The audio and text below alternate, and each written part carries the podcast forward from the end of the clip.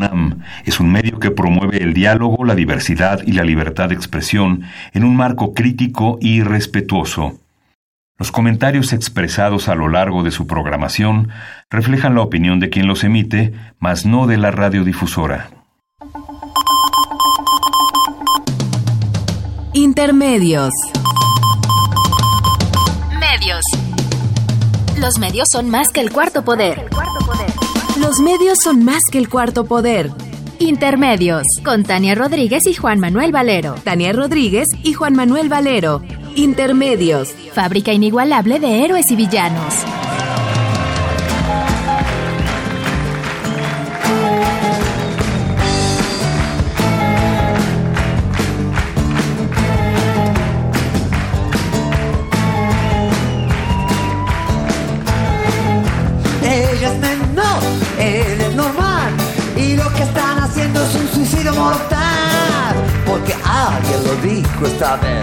Pero yo no creo en eso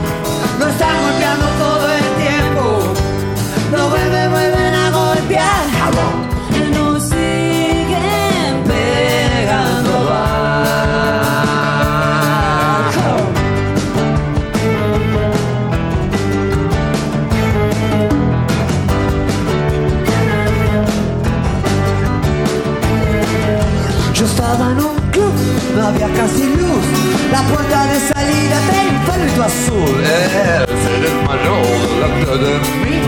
No fueron las anfetas, fueron los hombres de mí. Me están golpeando todo el tiempo. Lo vuelven, vuelven a golpear. No sigue. Bienvenidos a Intermedios, hoy jueves 9 de noviembre del 2017. Los saludamos Tania Rodríguez.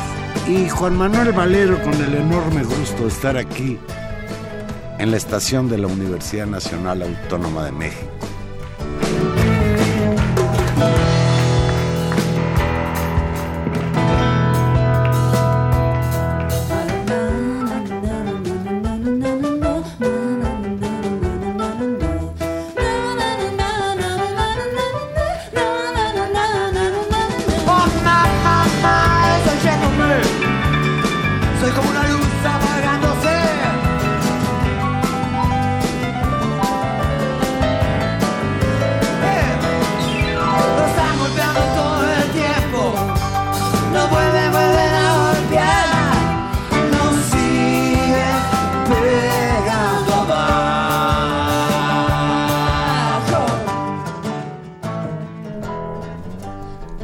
Están golpeando todo el tiempo, Tania, ya nos acostumbramos. Nos vuelven, vuelven a golpear, dice Charlie García. Ya, ya, ya hasta nos gusta.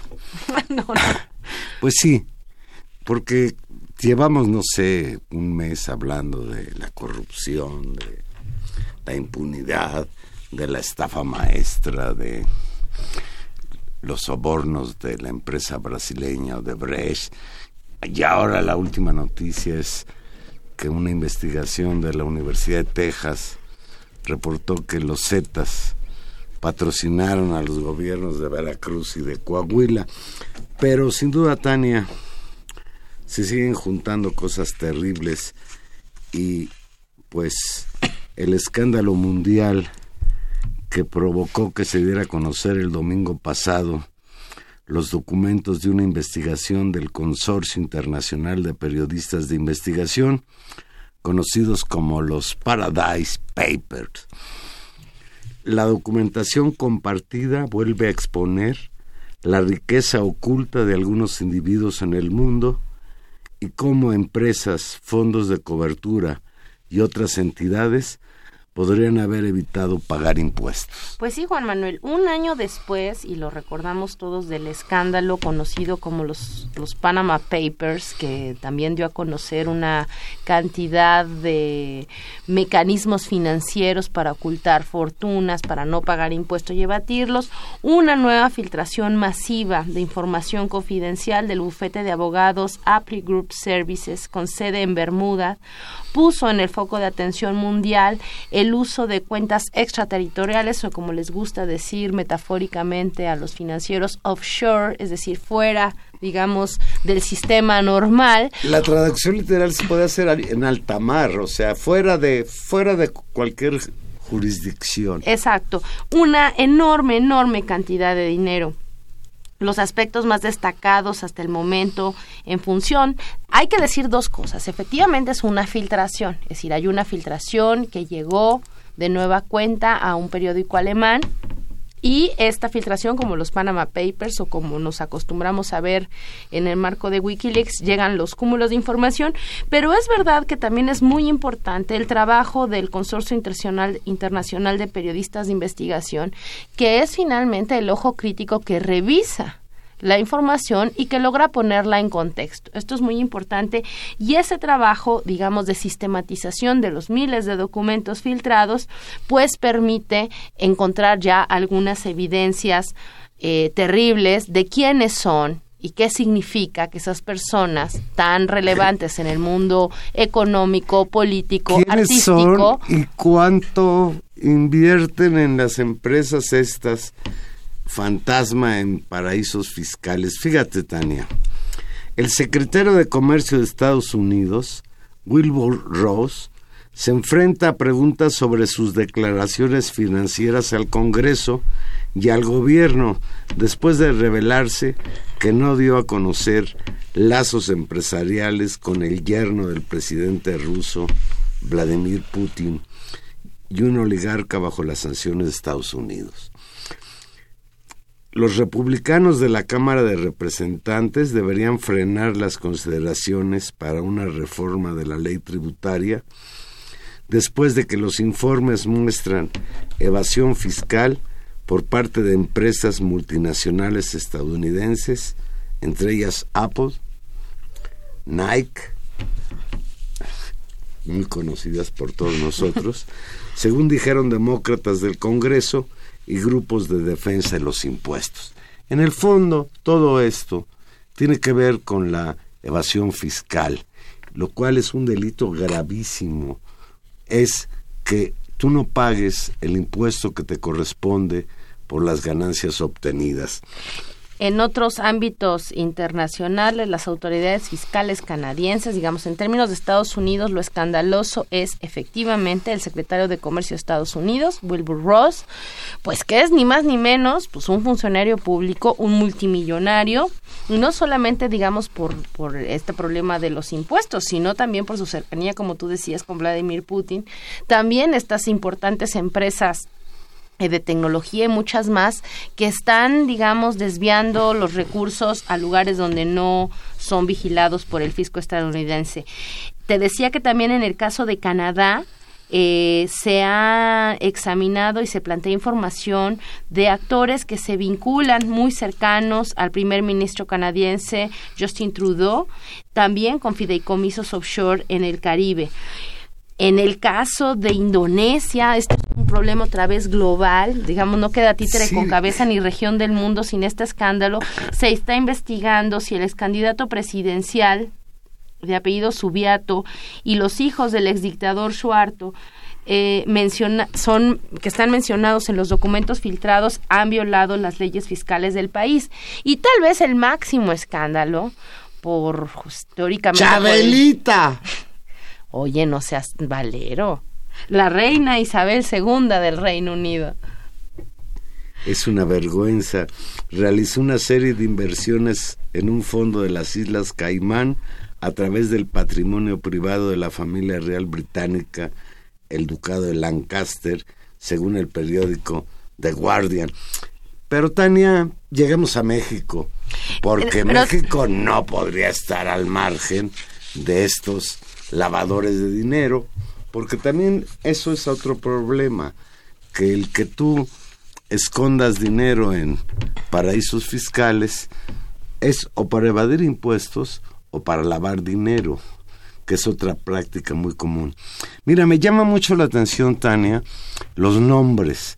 Por ejemplo, que esté Marcial Maciel, el ya difunto eh, pues, que era el director de los Legionarios de Cristo, este señor que murió enredado en, en acusaciones muy serias de pederastia, de prácticas verdaderamente atroces en contra de los seminaristas de los legionarios de Cristo. Y otro personaje que me llama mucho la atención es también muerto ya el ex líder de la Confederación de Trabajadores de México, el señor Gamboa Pascoe, Joaquín Gamboa Pascoe. Y que desde luego pues no llama la atención porque ya habían sido reportados en otros escándalos de evasión fiscal Carlos Slim de Teléfonos de México, el señor Bayares, Alberto Bayares González, un pues un empresario muy rico en la minería y en la metalurgia, y Ricardo Salinas Pliego del grupo este de TV Azteca, Electra y compañía. Y ahora que venía yo para acá, pues se dio ya a conocer que también dos futbolistas de la selección mexicana que juegan en el equipo portugués Porto, señor este, ¿cómo se llama? Herrera y otro de apellido Reyes, que también aparecen en esta lista. y mira, Tania, el que sean de todas partes podría llevarnos a la conclusión de que mal de muchos, consuelo de tontos. Pero no es así, porque en México esta práctica tiene que ver también con la corrupción existente en todos los ámbitos de la vida del país. Yo escuché una entrevista que le hicieron a un representante del sistema tributario de la Secretaría de Hacienda que señaló, vamos a investigar a todos esos nombres que salieron en los llamados Paradise Papers, pero sí queremos aclarar que no es necesariamente un delito el realizar este tipo de operaciones financieras. Y esto pues a mí me lleva a pensar que una vez más será la impunidad la que salga ganando.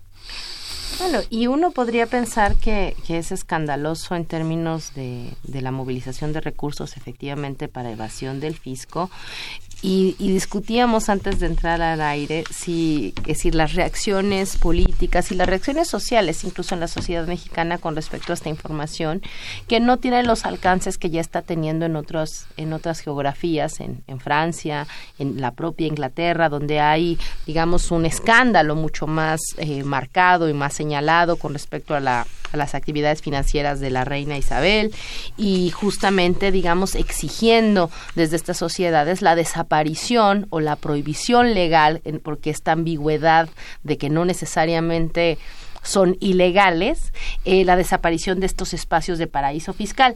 Y uno lo piensa en el marco mexicano y no hay, digamos, este nivel ni de escándalo ni de angustia. Y tal vez tenga que ver no solamente por, por estas, estos varios, ojalá hubiera sido un mes, Juan Manuel, estos varios meses, años en los cuales hemos estado sumidos en escándalos de corrupción, sino porque incluso la propia lógica de recaudación fiscal en este país hace y la relación de la, de del fisco con las grandes empresas mexicanas, lo hace aparecer, y decía nuestro productor Gilberto Díaz, pues una especie también de paraíso fiscal. México es un paraíso fiscal. En el 2016 dejaron de ingresar a las arcas del gobierno 393 mil millones de pesos que fueron devueltos o condonados a grandes y pequeños contribuyentes, sin discutir efectivamente todas las extensiones de impuestos de tasas ceros o de tasas muy bajas a grandes empresas que tienen una recauda, digo, que tienen una enorme cantidad de de beneficios y de ganancias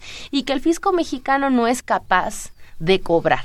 Lo que logra cobrar lo devuelve y buena parte de ese otro dinero, pues ya vemos en manos del sistema financiero están en otros lados muy lejos, digamos, de la inversión y del desarrollo en este país. Fíjate, sobre eso que decías, en Francia miles de personas firman una carta abierta para cerrar estos paraísos fiscales inaceptables, dicen, en redes sociales, en Twitter, etcétera, ya existen cadenas de personas que están pidiendo firmas, una carta abierta para cerrar estos enloquecidos paraísos fiscales.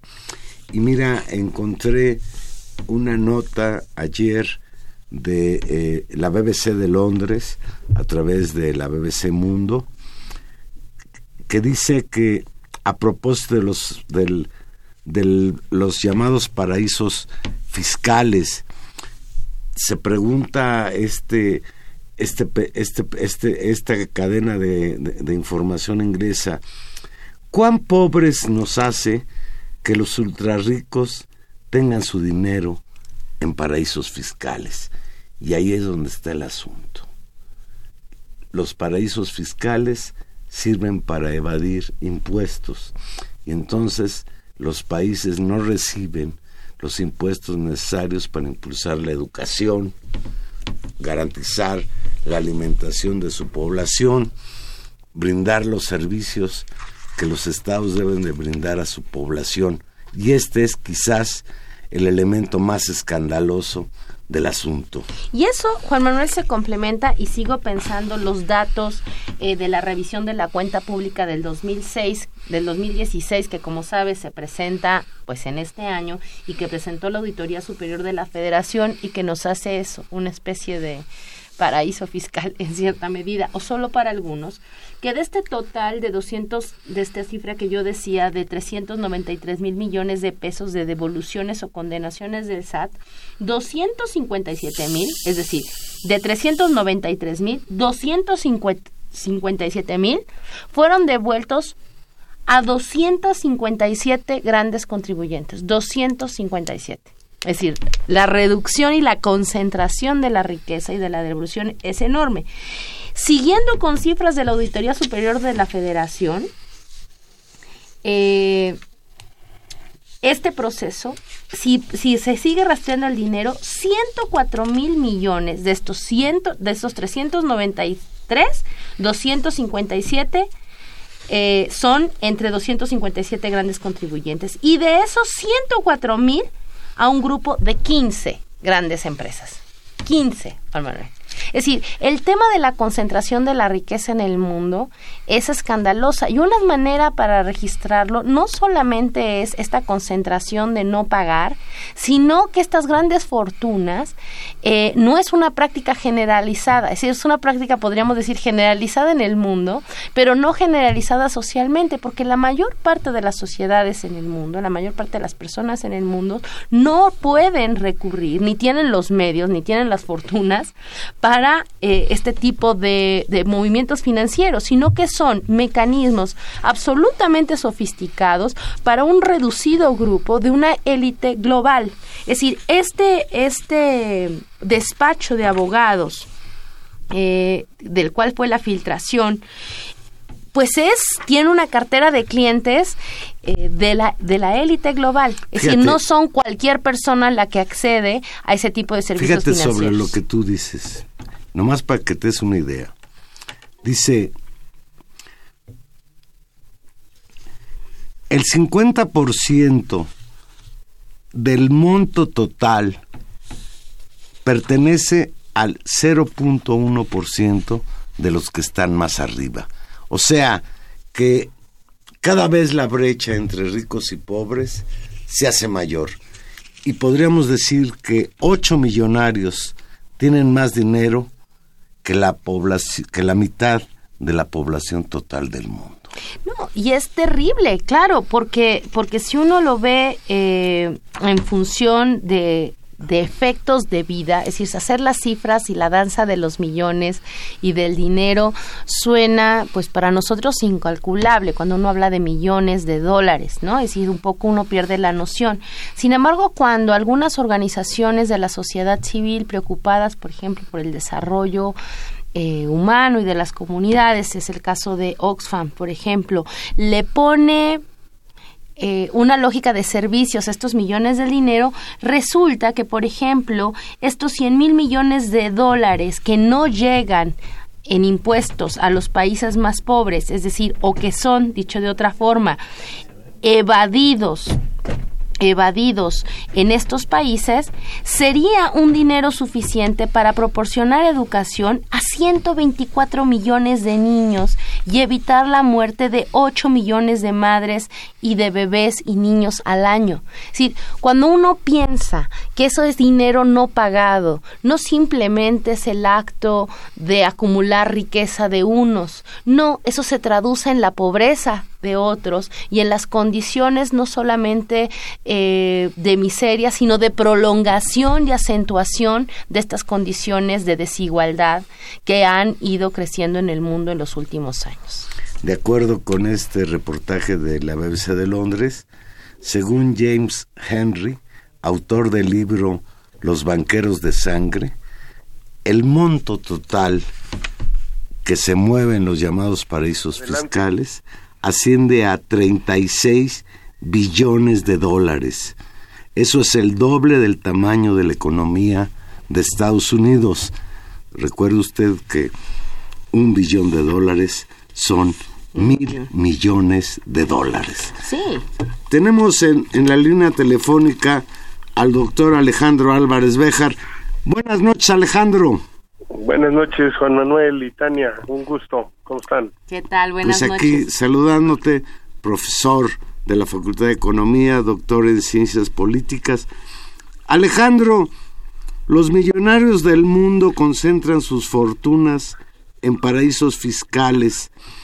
¿Te sorprendió la difusión a nivel mundial de lo que hoy se conoce como el Paradise Papers? Paradise Paper. Pues mira, la verdad que no, no es muy sorprendente eh, porque hay una línea que viene ahí, primero de las revelaciones de, de Wikileaks y luego las, las revelaciones estas que hicieron de los eh, Panama Papers también. Es, digamos, una misma línea que está enfocando el problema de estos eh, paraísos fiscales que son puntos de eh, ocultamiento de grandes fortunas para no pagar impuestos. Este es, digamos, el, el, propósito central y para no transparentar en realidad el dinero que tienen. Este es el, la función de los paraísos fiscales. Son legales, digamos, es, son como las postas de la piratería del siglo XXI. Este, tienen ahí sus espacios delimitados en donde están depositando este, en empresas fantasma, porque eh, se hace un registro, la empresa en realidad no tiene eh, existencia en operaciones ni nada, y lo único que está haciendo es servir de, de camuflaje para estas, estas operaciones. Eh, es es eh, literalmente escandaloso el monto que ha salido, que, está en paraísos fiscales, y yo lo veo como parte de un esfuerzo desde hace rato que eh, trata de enfrentar este problema de los paraísos fiscales y meterlos este, bajo control. A ver, eh, estamos enfrentando un problema muy fuerte de caída del gasto público, una resistencia de toda la clase empresarial en todo el mundo a pagar impuestos, y entonces lo que estamos teniendo es una situación insostenible, porque los ricos no quieren pagar este, y, estamos enfrentando necesidades cada vez más apremiantes que requieren de eh, impuestos.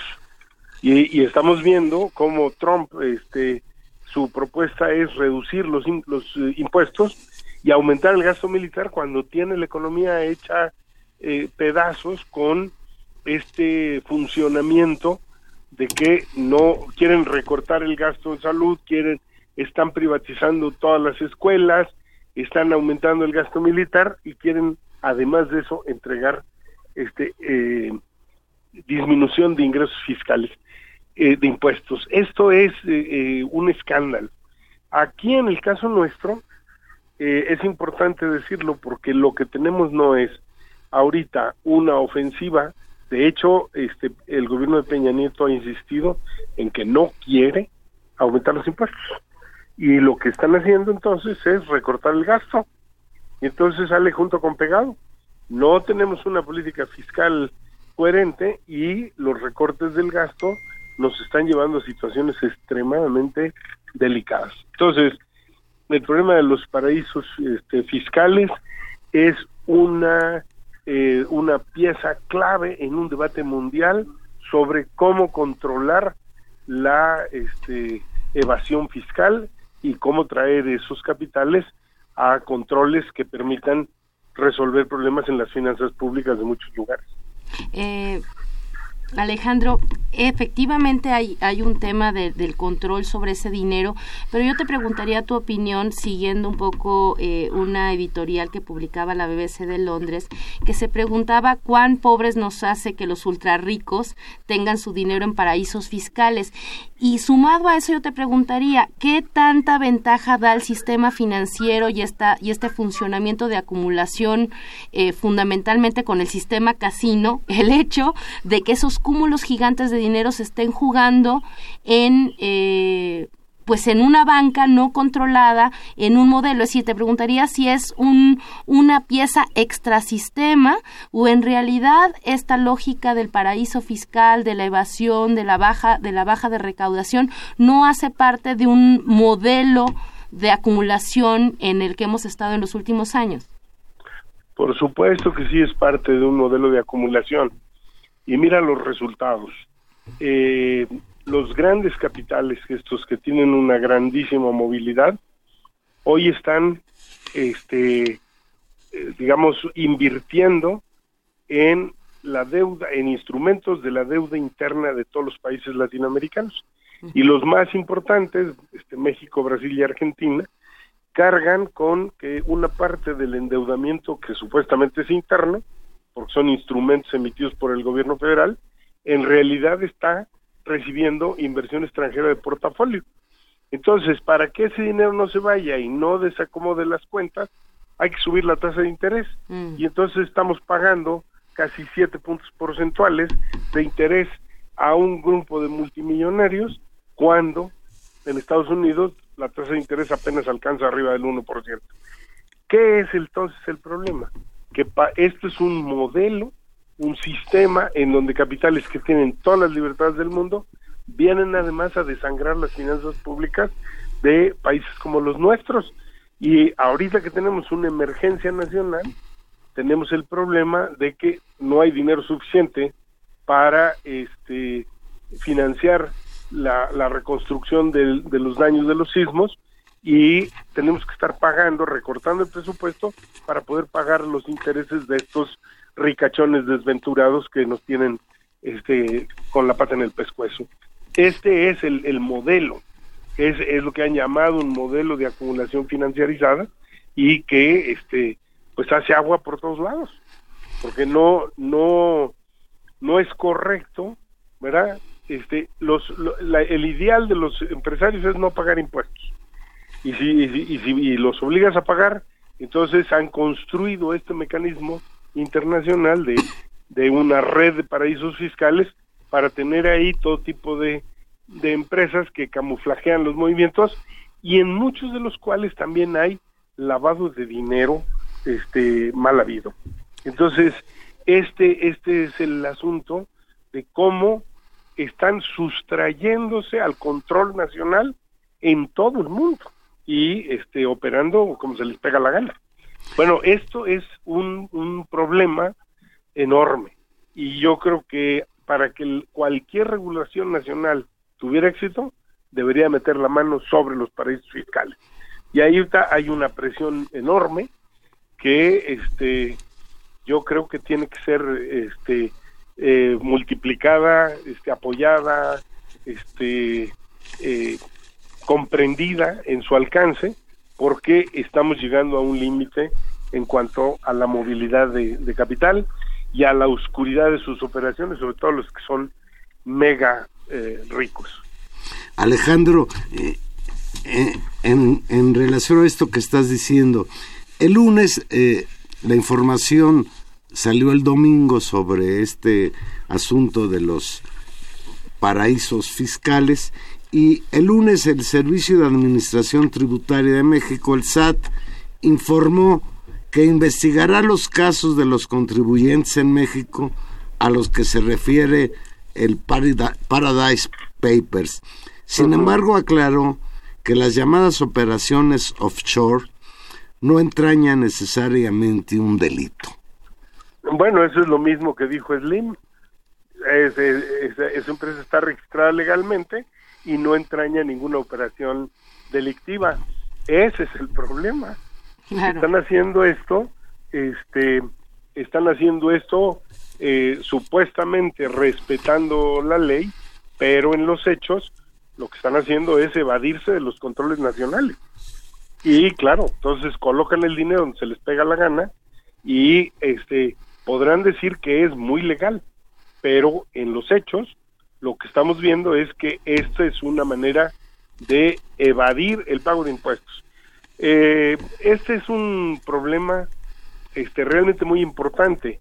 Oxfam, que es la que hizo una parte de la denuncia sobre los problemas de la desigualdad, diciendo que unos cuantos millonarios controlan una riqueza igual a, a la de la mitad de la población del mundo. En el caso de México, el informe de Oxfam lo que plantea es que hay cuatro ricos en el país que tienen casi el 8% del PIB, lo controlan. Esos son Slim, Jorge Larrea, Luis Valleres y, Salinas Pliego. Pues con cuatro gentes. Cuatro gentes. Tres de ellos salen en, en, como nombres en, en, por esta supuesto, eso no solo no me extraña, yo apostaría sin, sin este ser experto en el tema a que esos este gallos andan metidos ahí en el negocio, porque claro, esa es el, la manera.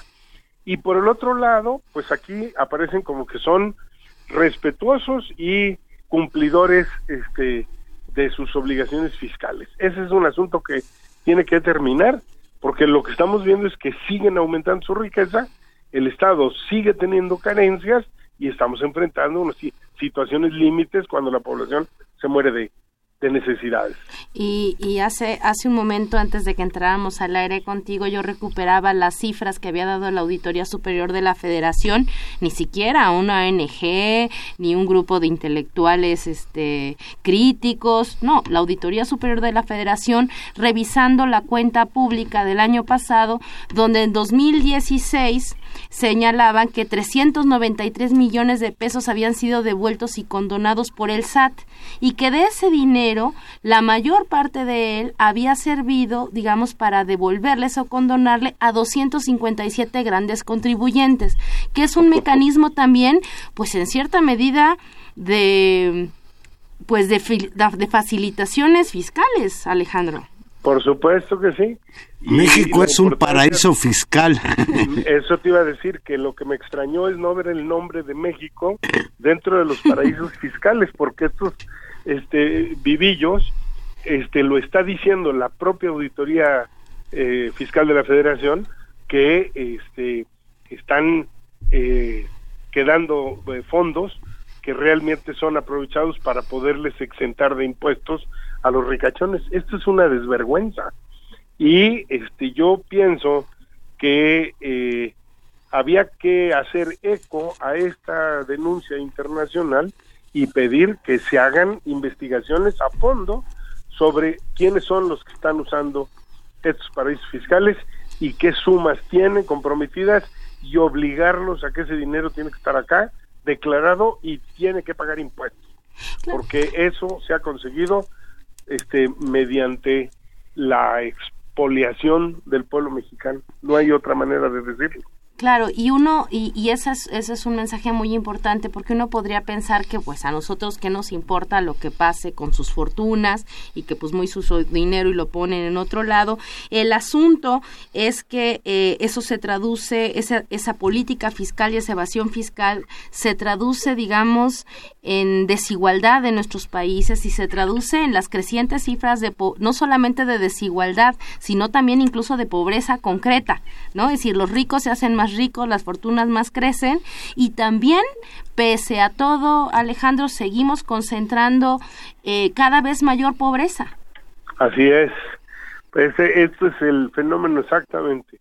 De un lado estamos viendo una concentración de ricos y de riqueza y del otro lado, pues la extensión y la amplitud de la pobreza en muchos sectores del, de la población. Y hasta el nuevo aviso, perdón, perdón que te interrumpa, pero hasta nuevo aviso los economistas, la invención de la sociedad moderna, no ha encontrado otro mecanismo más allá, bueno, de, en cierta medida que los regímenes fiscales, ¿cierto? Es decir, la política fiscal de esto se trata. Bueno, pues es justamente el problema. y es lo que está a debate y me, me parece muy importante que se pudiera poner en el centro de la atención de los partidos políticos que quieren entrar a dirigir el país. ¿Qué piensan sobre el problema de una política fiscal? Necesitamos que pague más quien más tenga. Y este asunto solo se puede resolver si tienen una política clara de fiscal y qué quieren hacer. Y hasta ahorita ese es uno de los temas en los que todo el mundo finge demencia y luego llegan y dicen que lo que necesitamos es una austeridad republicana. Pues no, ese, ese asunto no, no convence. Necesitamos ser claros y decir, el país necesita el, una, una política fiscal dinámica que permita que los fondos de la riqueza nacional puedan ser recuperados parcialmente por el Estado. El argumento de los ricachones es que no quieren pagar impuestos porque al final solo sirve para eh, que los de los funcionarios se, roben más, pero este e, estos asuntos tienen mecanismos de control también. No no es que eso es solamente un pretexto. No no queremos que pagar más impuestos porque lo que van a hacer los funcionarios es lo, lo van a dilapidar. No, necesitamos las dos cosas, que paguen más quien más tenga y al mismo tiempo el que meta la mano que pague este con, con la justicia el asunto de andarse robando los bienes del pueblo porque de otra manera no vamos a ningún lado suena suena muy padre eso Alejandro pero la realidad nos dice otra cosa. Después de la estafa maestra, los sobornos de la empresa brasileña Odebrecht, el supuesto financiamiento de los Zetas a los gobiernos de Veracruz y Coahuila, el caso de Paradise Papers viene a ser como una cereza en el pastel de la corrupción que ha acompañado el sexenio de Enrique Peña Nieto. Es exagerado decir que los que los paraísos fiscales son generados por el clima de corrupción que vive el país también. Que, que vive el mundo por las políticas neoliberales. Este no es un problema más en México, y Peña Nieto no es el único ratero en el en los alrededores este entre las fortunas que aparecen los Paradise Papers que se andan ahí evadiendo impuestos pues está la reina Isabel y está el el, el este el Donald Trump y están o sea están y hasta Trudeau y, y, Trudeau pues entonces este e, esas son las cosas que yo creo que tenemos que reflexionar. No es un problema local en México, es un problema este, mundial y así como en algún momento se planteó un impuesto sobre las transacciones financieras para poder enfrentar necesidades fiscales, hoy es una necesidad meter control sobre los paraísos fiscales, transparentarlos y, y convertirlos en que rindan cuentas y que no haya ningún secreto. Si te fijas en muchos de los paraísos fiscales están en toda la zona del Caribe. ¿Verdad que no son ni siquiera países en el sentido estricto. Son pequeñas islas, ¿no? Están Barbados, Barbuda, la, la, este, en fin, ¿no? Las Bahamas, qué, sé yo, todos estos lugares que estrictamente hablando, pues, imagínate, quieres controlar capitales multimillonarios en lugares que no tienen capacidad ni siquiera de controlar a los ricos de su país. y lo mismo, lo mismo sucede en Europa con países como Malta o Andorra, Malta, Andorra y el propio Luxemburgo, ahí también hay otro paraíso fiscal. Este, entonces este es y en Asia lo mismo.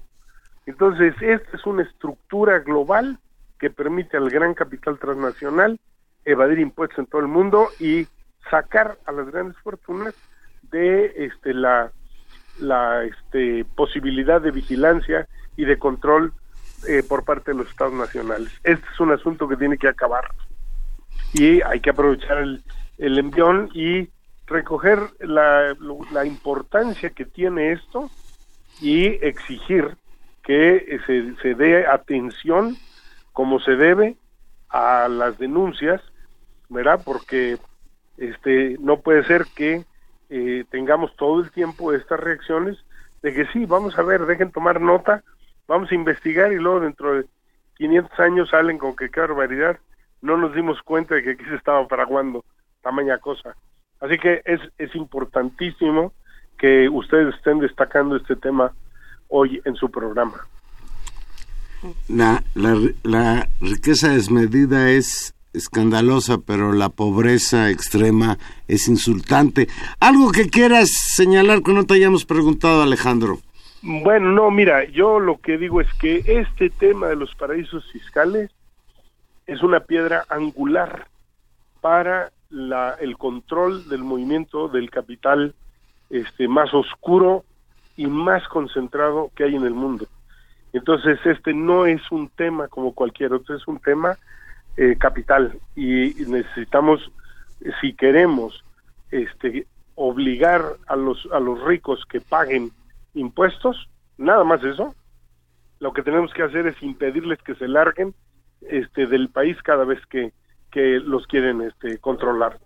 Así que esto es una de las cosas que me parece que son centrales y yo recogería como el mensaje fundamental de estos Paradise Papers.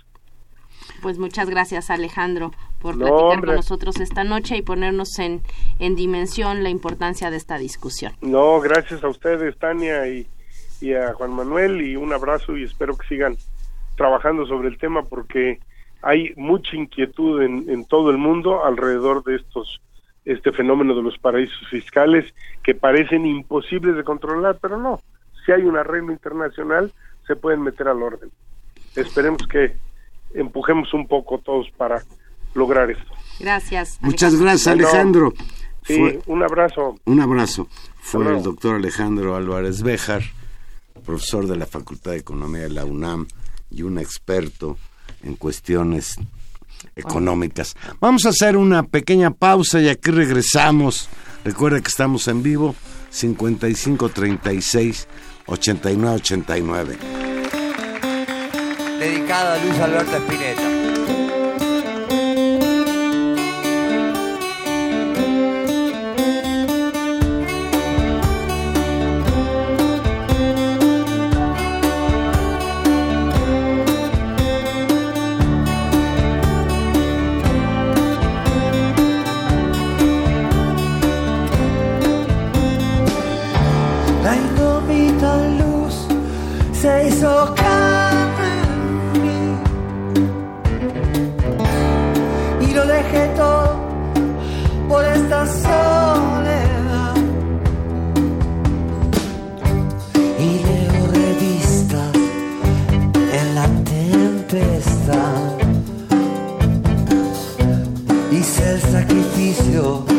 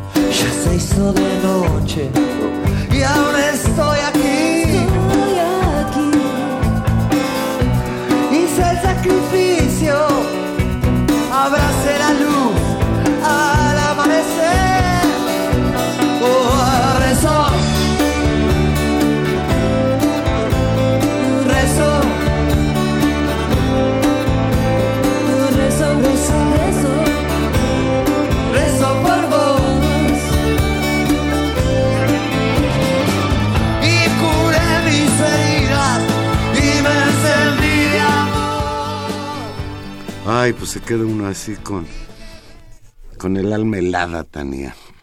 Fíjate, escuchando a Alejandro y viendo hoy escenas de las múltiples manifestaciones que hubo en la Ciudad de México, de los damnificados por los sismos, las personas que se quedaron sin casa, que no tienen dónde vivir y que reclaman que haya realmente un fondo para la reconstrucción y desde luego pues vivimos en un país en el que el Estado o no quiere o no tiene capacidad de atender esta demanda.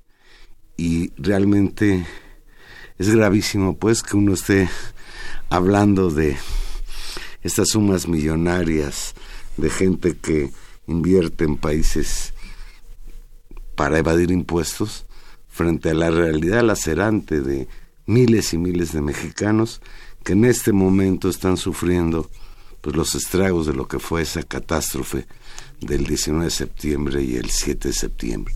Pues sí, Juan Manuel, y fue muy importante la movilización de hoy, en, por lo menos en la Ciudad de México, en distintos puntos, con bloqueos parciales a ciertas calles, eh, de la queja del, pues, de los afectados por el sismo o de un grupo, porque yo pienso que los afectados son muchos más que los que lograron movilizarse el día de hoy, con respecto a, a la atención de políticas públicas que están fundamentalmente en la Ciudad de México, una de las quejas principales de estos actores que se movilizaron fue la necesidad de apoyos directos, digamos, de del gobierno, ya sea por el mecanismo de los fondos de la ciudad, ya sea por los mecanismos de los fondos del Fonden, para eh, reconstruir sus propiedades porque si sabemos en buena medida los apoyos que en la Ciudad de México se han dado tienen que ver con préstamos que muchas de estas familias no están en condiciones de pagar. ¿Por qué hoy, Juan Manuel, por qué hoy las movilizaciones no solamente es porque se va acumulando la desesperación, la preocupación, el desgaste, el abandono de, de, estas, de estas personas, sino porque también en la Cámara de Diputados, y eso hay que decirlo porque pasa como de largo, y ya no lo discutimos con Alejandro, y debimos haberlo hecho, se estaba, ah, se está por aprobar el presupuesto justamente de egresos para el 2018. Y una de las cuestiones centrales que plantean esta, esta serie de movilizaciones de hoy es que se asignaran los recursos suficientes no solamente para el fortalecimiento digamos, del Fonden, del Fondo para Desastres, sino para construir un programa fuerte de recursos que propicie la reconstrucción de las zonas afectadas. Recordemos que la, este presupuesto de egresos no es el presupuesto de egresos de la Ciudad de México, se tendrá que discutir en lo particular cómo se hará acá, sino del país, lo que supondría pues las afectaciones en el estado de Morelos, en Oaxaca, en Chiapas y por supuesto en la Ciudad de México. Eh, se están pensando que se podrían destinar 20.500 millones a la reconstrucción de las entidades afectadas por los sismos en septiembre pasado y que del Fondo de Desastres Naturales del Fonden se podrían ejercer 18 mil millones de pesos, mientras que el Fondo de Reconstrucción podría disponer de otros 2.500 millones de pesos. Uno podría de nueva cuenta oír la, la, el baile de las cifras. Y en realidad si uno sigue las cifras enormes del desplazamiento del dinero, del dinero que se juega en el escenario internacional, los fondos dedicados para la para la atención y la ayuda de gente que perdió todo, que perdió su casa, que tampoco son unas grandes mansiones, casas de clase media en el caso de la Ciudad de México, casas de sectores populares en el oriente de la ciudad y casas bastante también eh, de no muchos recursos en los estados de Chiapas y Oaxaca, realmente no es tanto el dinero. Ha habido discusiones, una importante investigación de la UNAM justamente valorando la cantidad de dinero que se podría destinar para la reconstrucción y la factibilidad de inversión del gobierno mexicano en la reconstrucción sin tener que recurrir a que realmente sean las familias las que se endeuden y vuelvan a pagar su casa y por otro lado y hay que decirlo, vuelvan a enriquecer con esos préstamos al sistema financiero. Había antes una exhortación de Hacienda que pagara los impuestos, decía, tus impuestos están trabajando. Ojalá que fuera cierto. Ojalá que lo que nosotros pagamos como parte de lo que tenemos que pagar de nuestro salario que se va a Hacienda, en realidad sirviera para para satisfacer las necesidades de la población en estos casos de emergencia, por ejemplo. Nos llamó Isaac Boshinsky de Polanco, dice que la evasión fiscal es el pivote que activa la represión y el crimen organizado en México. Hay un costo muy caro que está pagando la gente con su dinero. No permitamos que desaparezca de la memoria estos casos de evasión fiscal. ¿Tú te acuerdas, Tania, de aquel personaje gangsteril Al Capone. Sí. Que hizo barbaridad y media en Estados Unidos en aquellas épocas de la depresión y de la prohibición del alcohol, etcétera. Pero no lo pudieron meter a la cárcel por ningún crimen más que por evasión fiscal. porque en México pareciera que mucha gente cree que evadir impuestos es una cosa así graciosa, es un delito gravísimo. Te está robando dinero que podría servir para la educación de los niños, para la satisfacción de las necesidades fundamentales de la población. Es verdaderamente un cuento de terror.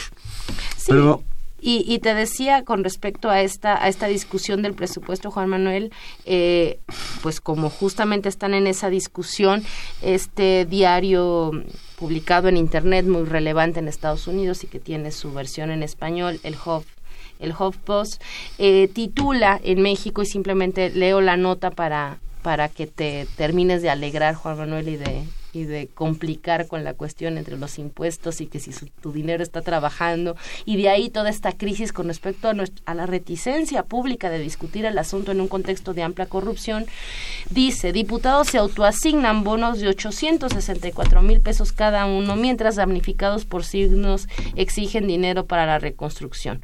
Los legisladores buscan aprobarse una partida nacional de 724 millones de pesos para servicios personales dentro del presupuesto de 2018 es escandaloso y es, es cierto que solamente también el Estado mexicano y los gobernantes de este país van a tener la autoridad moral de disputar con estas, este grupo de grandes ricos o incluso con la población en general y decirles paguen cuando dejen de gastarse el dinero, nuestro dinero de esta forma. Eso es verdad, es decir, el problema de la corrupción nos debilita también institucionalmente y si bien los hace muy ricos a esa clase política, también pues los deja sin ningún mecanismo de control de esos y ahí un vínculo muy perverso entre clase política y grandes negocios.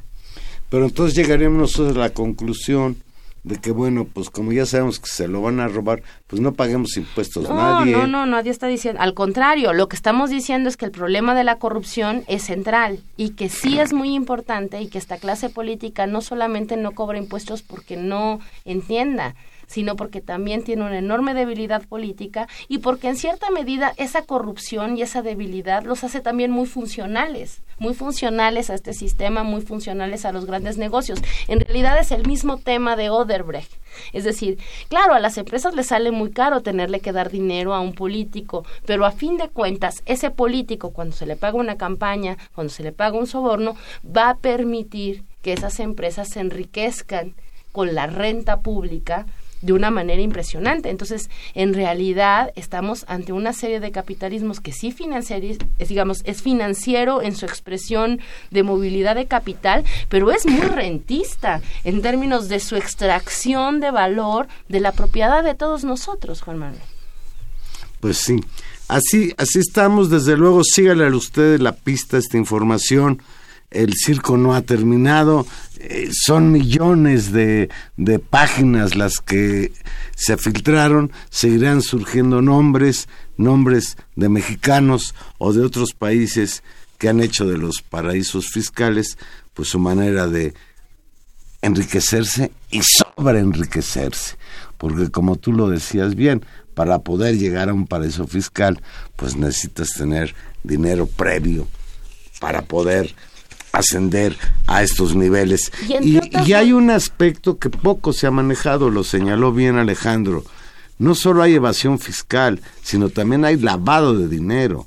Los paraísos fiscales también sirven para lavar dinero ilícito, ya sea porque te lo robaste las finanzas públicas o porque lo obtuviste con actividades delictivas como el narcotráfico, por decir un ejemplo. Pues sí, Juan Manuel, esta, esta situación de, digamos, eh, general de descomposición, la corrupción, la desconfianza y en este caso la discusión del presupuesto y otros asuntos, también tiene su correlato en términos de disputa política y este fin de 2017 pues nos va acercando al próximo año electoral, algunos temas muy duros que se están discutiendo, hay que decirlo de manera otra vez muy dura, tanto en la Cámara de Diputados, en la Asamblea de, la Ciudad de México y en la Cámara eh, en la Cámara de Senadores, disputas fuertes entre, entre bloques políticos alrededor de algunos temas. Por un lado, el nombramiento del fiscal, que, no, lo han no, lo han logrado no nombrar. lo han logrado nombrar, pero deja tú que no lo han logrado nombrar. Es decir, las condiciones del nombramiento es lo que hay que discutir. Así como se planteó las, discutir con claridad e y no impugnaron los senadores las condiciones de la salida del exfiscal electoral, eh, tampoco resulta claro cuáles son las condiciones y los acuerdos políticos que darán causa al nombramiento de nuevo fiscal electoral, que tendrá que dar certidumbre y evitar que el próximo año haya unas elecciones que parezcan eh, de nuevamente con alguna sombra del fraude electoral. Un primer caso. Segundo caso, en la Asamblea Legislativa, una discusión durísima que supuso la destitución de presidentes. hay, hay, dos más, directivas, creo. Durísima con respecto justamente a la asignación de obra pública, ¿no? Alrededor de una planta de procesamiento de basura. Habrá que darle seguimiento y ver eh, con información dura eh, cuál es la discusión, porque otra vez el tema son las asignaciones directas, en las otras del fiscal y en el caso de la Cámara de Diputados, Juan Manuel, por la discusión del presupuesto, que en ese caso salió muy tersamente, a diferencia de otros años, solo con la posición de Morena que votó en contra. Y a propósito de el, fiscal para delitos electorales, eh, escuchaba yo al senador Barbosa de el PT Morena señalar que ellos a lo que se oponen es que sea nombrado otra vez como una expresión de las cotas de poder de los partidos. Lo que está proponiendo Morena en la Cámara de Senadores es que haya un comité ciudadano al cual eh, se le presenten los currículums de los aspirantes y que la ciudadanía pueda intervenir para de alguna manera asegurar la autonomía necesaria de un individuo que va a atender a los delitos electorales. Y eso es grave, y hay, y hay, que decir también que ese mecanismo fue usado para discutir el nombramiento de un fiscal anticorrupción y que al final el Senado decidió no nombrar a nadie como si ese no fuera un problema, y aquí justamente dijimos muy terriblemente actores políticos muy importantes en el país que van desde el presidente de la República hasta la Cámara de Senados y desgraciadamente desde mi punto de vista como un error hasta Andrés Manuel López Obrador, fijando que esa discusión tendría que esperar posteriormente a las elecciones de 2018, como si no fuera un gran, un gravísimo problema la discusión de la corrupción en este momento y la necesidad de un fiscal autónomo que dé justicia en este país. Ojalá. Pues no tenemos ni fiscal para asuntos electorales de la FEPADE, ni, tenemos procurador de la República, ni fiscal anticorrupción, ni nada. Y si los tuviéramos, quizás tampoco serviría de mucho. No, bueno, esperemos que sí, Juan Manuel, ya estás muy desilusionado, ¿eh? Estoy, estoy muy, muy, muy desilusionado. A mí verdaderamente estas cosas me, me ponen muy mal. O sea, que en, una, en un mundo en que el desarrollo científico y tecnológico alcanzado podría permitir que todos viviéramos dentro del bienestar. Y un rango de dignidad, ¿no? Que sucedan estas cosas de que un grupúsculo, el 1% de la población mundial, concentre el 80% de toda la riqueza. Pues ya nos vamos, ya, nos, vamos. Juan Manuel, con estas palabras optimistas. Nos despedimos en los controles técnicos, don Humberto Sánchez Castrejón, en la producción Gilberto Díaz Fernández, en los micrófonos Tania Rodríguez. Nos escuchamos el próximo jueves aquí a las 8 de la noche en Intermedios. Adiós.